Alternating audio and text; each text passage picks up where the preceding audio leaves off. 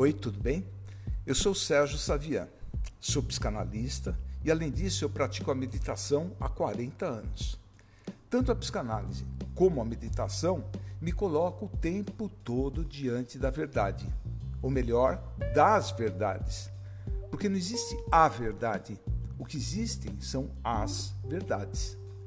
Eu fui entendendo que a busca pela verdade sempre se aproxima da compreensão da totalidade. Quer dizer, você fica aberto para olhar os fatos, sem julgamentos. E qualquer que seja o fato, sempre haverá mais do que um ponto de vista, inclusive pontos de vista que são diferentes do meu e do seu.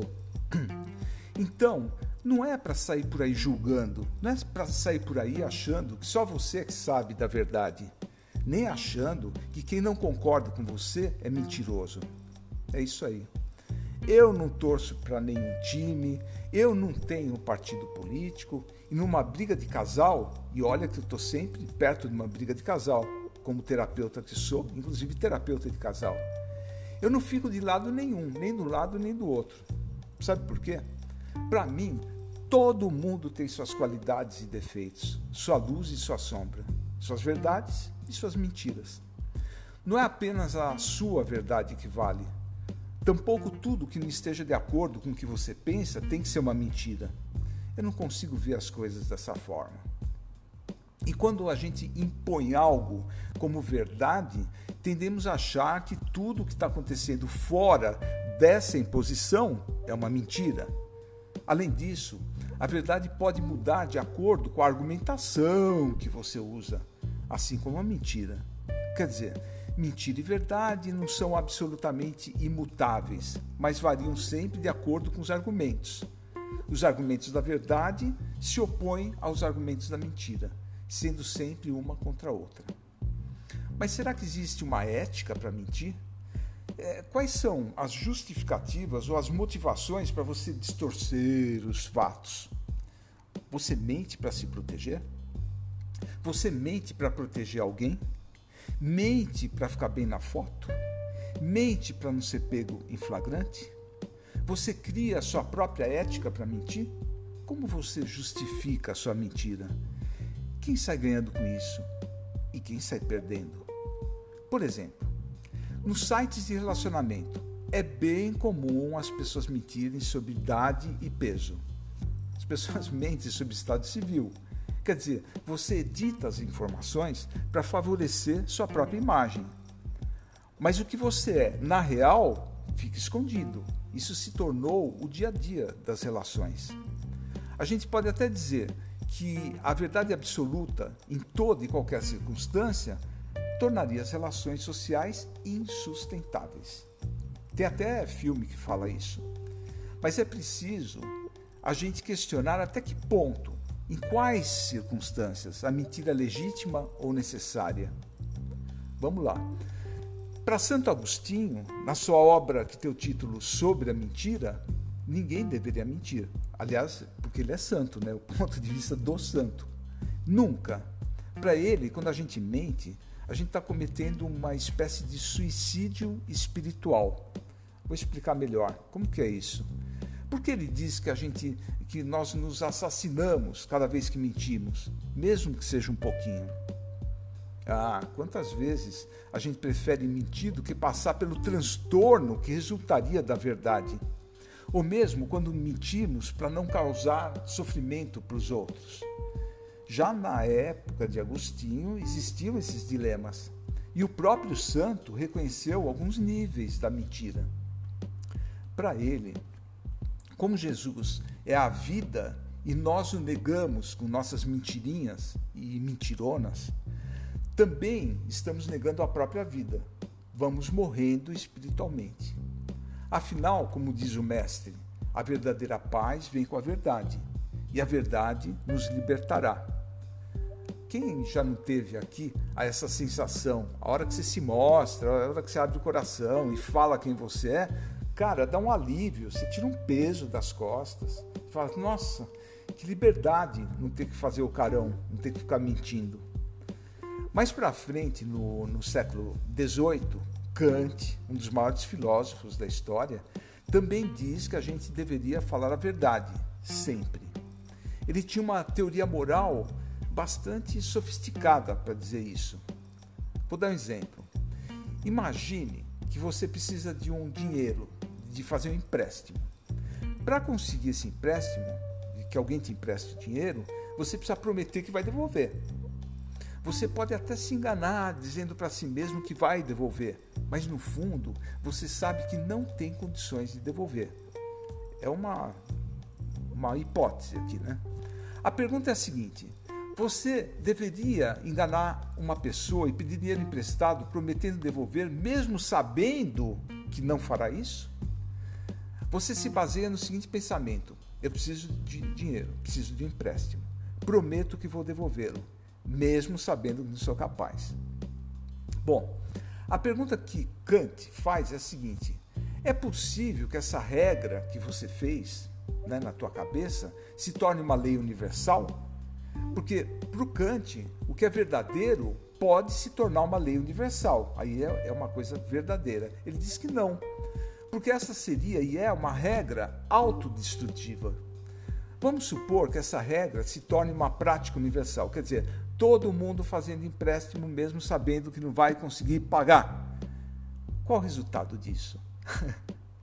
Ninguém mais vai acreditar. Ninguém mais vai querer emprestar dinheiro. Ninguém quer saber de falsas promessas. Outro exemplo, bastante corriqueiro, é sobre marcar horários para encontros. Pode ser profissional, pessoal. Você diz que vai ao encontro quer seja pessoal, profissional, e você sabe muito bem que não vai. Você sabe que não vai cumprir o combinado. Mesmo assim, você diz que vai. Ou para fazer média, ou por uma covardia comunicacional, sei lá por quê, ou porque você está viciado em mentir, você diz que vai e não vai. O que aconteceria se isso se tornasse uma regra universal, segundo Kant? Seria sustentável? Seria saudável que todo mundo agisse dessa forma? Ou todo mundo ficaria muito desconfiado, descrente na humanidade? É, turma, a gente está caminhando a passos largos para isso. Não dá para transformar a ação de mentira em uma lei universal. Porque se isso acontece, as pessoas não vão dar nenhuma importância ao que as outras pessoas estão dizendo. Já nem mentira a gente poderia mais, porque ninguém daria ouvidos, tanto faz o que está falando, isso seria um caos.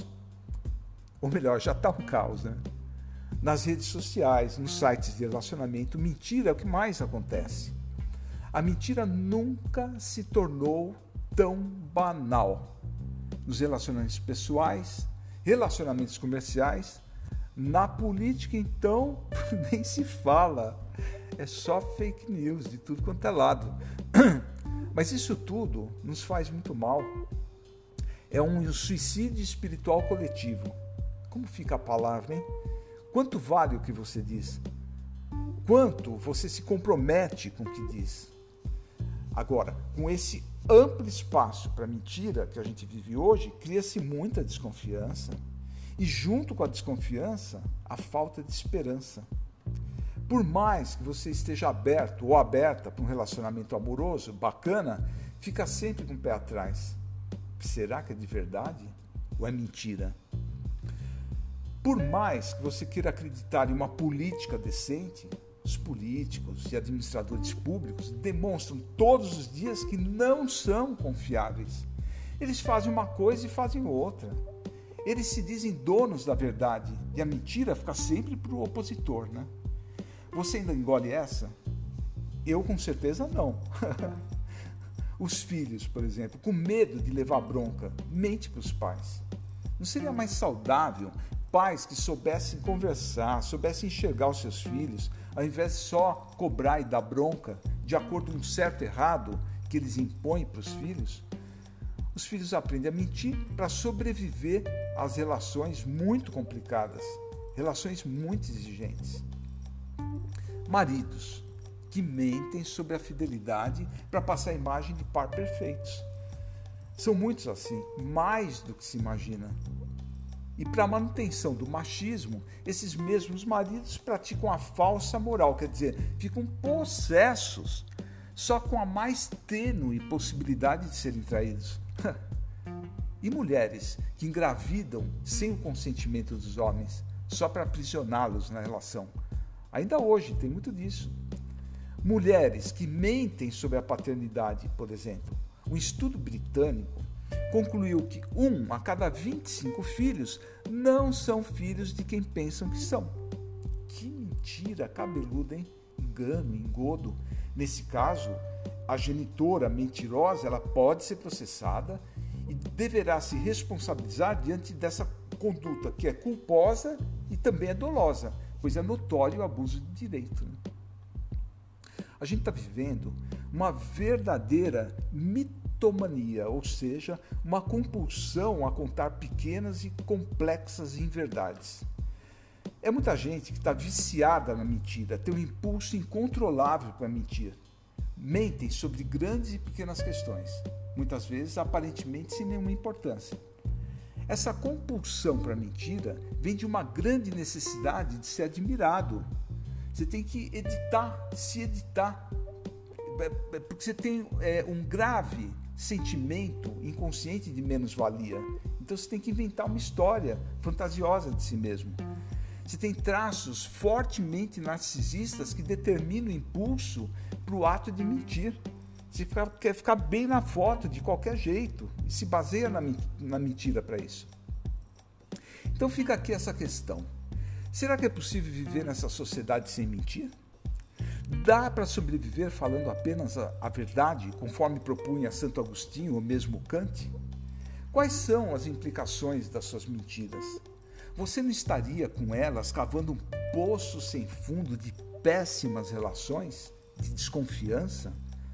Será que suas mentiras não são percebidas de um plano sutil e acabam por desorganizar as suas relações?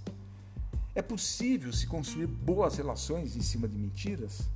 São as perguntas que eu te faço.